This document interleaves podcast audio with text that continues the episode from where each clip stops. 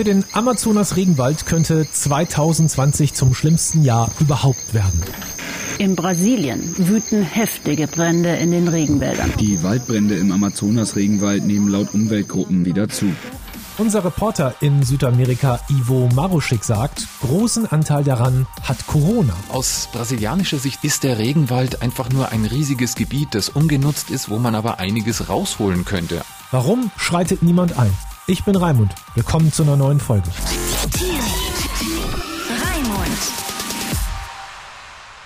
Ivo, wir haben vor knapp einem Jahr schon mal zusammen gesprochen. Auch damals gab es schon schlimme Brände im Amazonas-Regenwald, jetzt wieder. Wenn ich heute zwei Satellitenbilder nebeneinander lege, eins vom letzten und eins von diesem Jahr, was sehe ich da?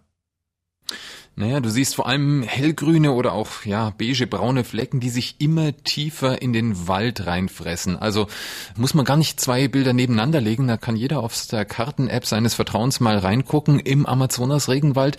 Man sieht von den Straßen aus wieder auf beiden Seiten so ja so Stichstraßen in den dunkelgrünen, tiefgrünen Wald hineingehen. Ja und wie sich das immer weiter ausbreitet, ist ein ganz hübsches Muster. Sieht so ein bisschen aus wie Christbaum, weil eben von der Straße als Stamm in beiden Richtungen Richtungen da so die Zerstörung in den Wald sich hineinfrisst. Aber wenn man weiß, das ist eben kaputter Wald, der da so schön hellgrün dann leuchtet, äh, ist es nicht mehr so schön.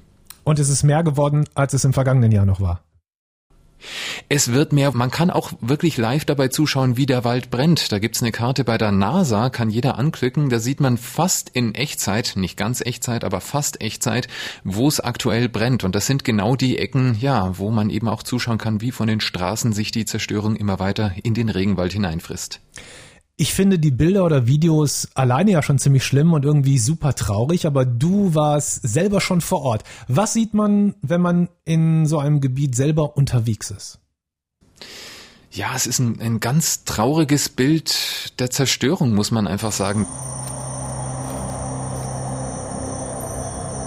Da stehen noch so ein paar Bauminseln in der Gegend rum, äh, einzelne Bäume stehen noch, daneben ein verkohlter Stamm, der eben abgebrannt ist und dazwischen, ja, da breitet sich so struppiges Buschland aus. Ab und zu steht mal eine einsame Kuh in der Gegend rum. Das ist ein richtig trauriges Bild, vor allem weil man meistens noch sieht, daneben oder nicht weit davon ist noch dieser üppige, grüne, fast undurchdringliche Regenwald und daneben diese, ja, kahle, zerstörte Landschaft mit den traurigen Resten. Das ist unheimlich, ja, deprimierend, sich das anzuschauen. Was da genau passiert, ist ein bisschen unübersichtlich. Wir reden ja auch immer von Rodungen, dann reden wir von Bränden, dann von Brandrodung.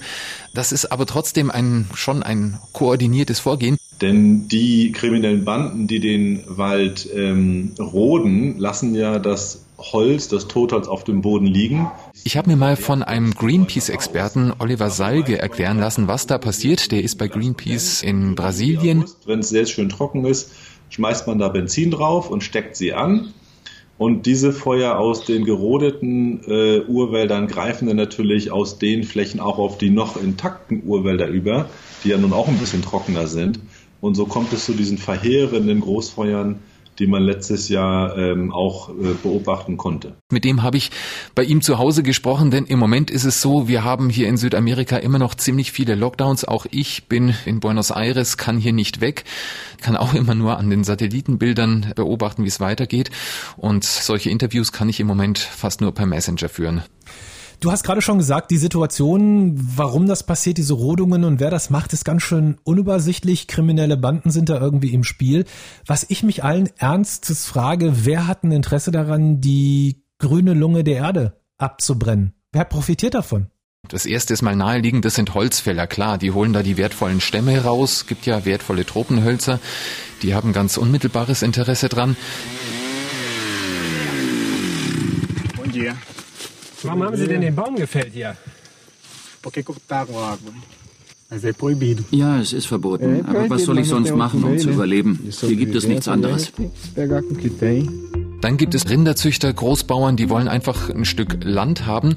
Und dann gibt es noch was, kann man auch schön auf den Satellitenbildern sehen, da sind manchmal so richtige große, braune, gelbe, beige Flecken drin. Immer mehr Goldgräber reißen mit Dampfstrahlern riesige Krater in den Wald und verflüssigen die Erde. Dann nutzen sie zum Herausfiltern des Goldes Quecksilber. Das gelangt in den Fluss. Und das ist was, was ich letztes Jahr erlebt habe. Das konnte ich mir nicht vorstellen, aber es ist so. Da sind wirklich tausende Menschen, die ziehen in den Urwald und wühlen den Boden nach Gold durch. Und das ist nicht so, wie man sich das vorstellt, so mit, ja, mit ein paar Leute mit einer Pfanne gehen da hin und sieben da den Flusssand durch.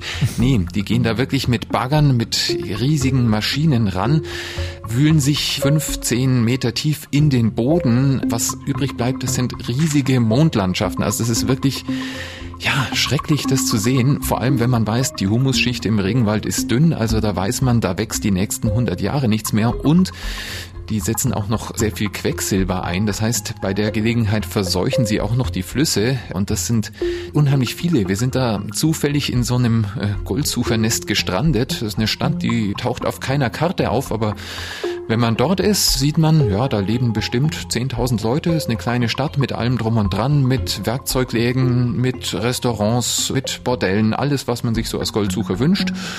Und ja, die wühlen da den Urwald durch und äh, machen die Gegend wirklich nachhaltig kaputt. Das war das Schlimmste.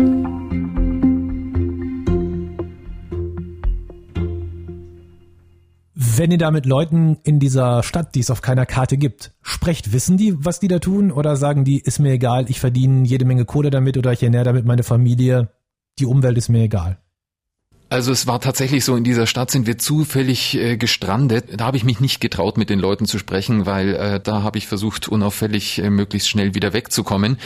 Wäre nicht so gut gewesen. Okay. Aber man kann schon mit Leuten in der Gegend reden. Ja, und klar, das sind erstmal auch arme Leute, die einfach hoffen, dass sie da irgendwann mal den großen Nugget finden und dann ausgesorgt haben für den Rest ihres Lebens. Also das Bewusstsein, dass man da wirklich den, den Regenwald nachhaltig kaputt macht, das ist nicht da und hinzu kommt, das kriegen die auch nicht gesagt. Im Gegenteil.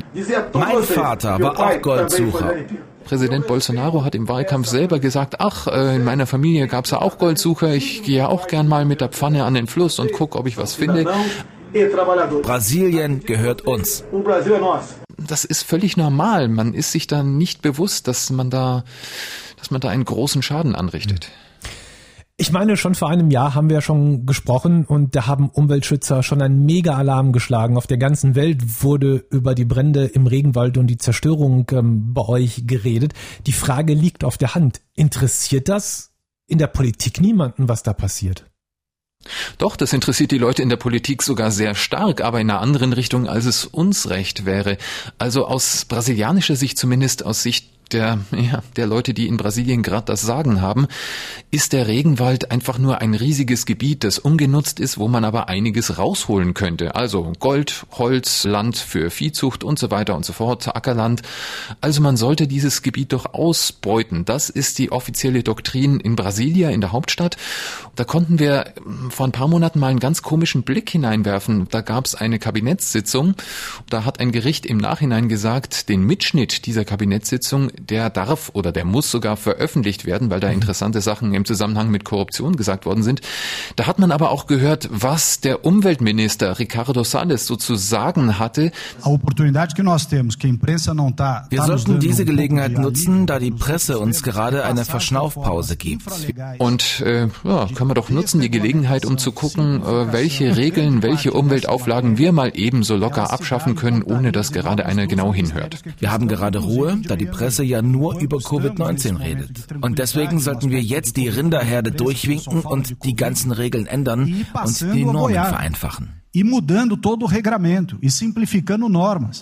Das ist ganz klar, es geht um die wirtschaftlichen Interessen. Der Präsident Jair Bolsonaro, der hat sich von, ja, von der Wirtschaftslobby wählen lassen und alle, die da diesem Unwesen im Urwald Einhalt gebieten könnten, ja, denen werden die Hände gebunden.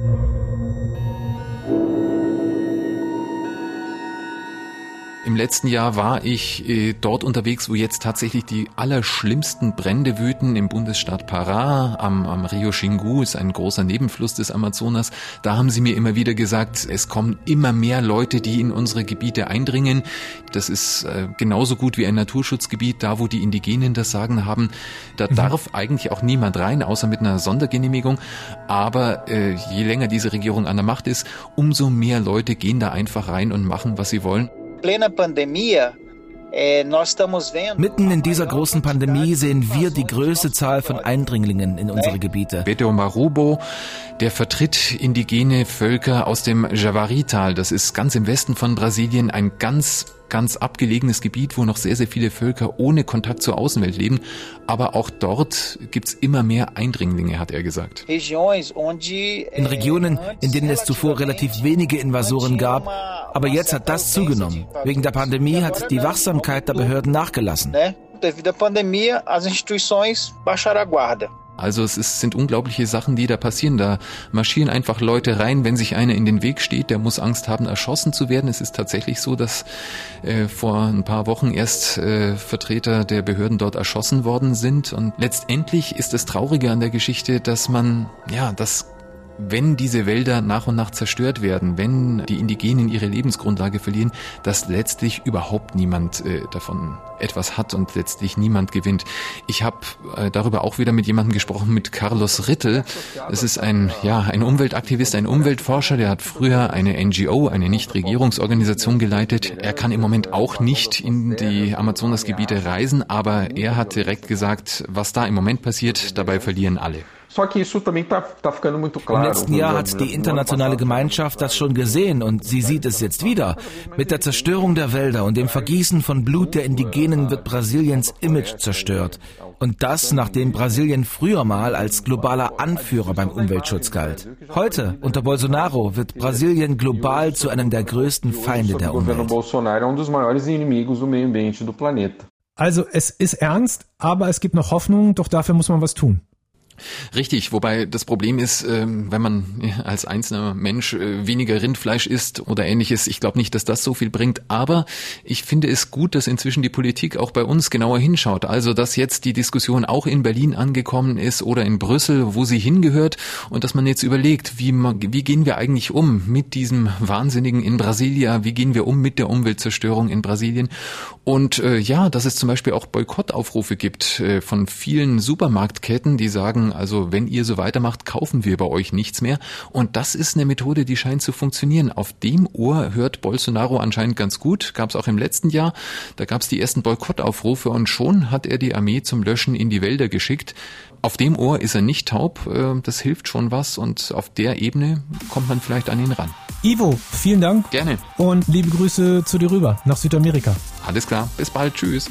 Und euch Dankeschön fürs Zuhören. Wenn ihr unsere Arbeit unterstützen wollt, freuen wir uns, wenn ihr diesen Podcast bewertet oder abonniert. Dankeschön und bis zur nächsten Folge. Du hörst einen Podcast von MDR Sputnik. Sputnik. Sputnik.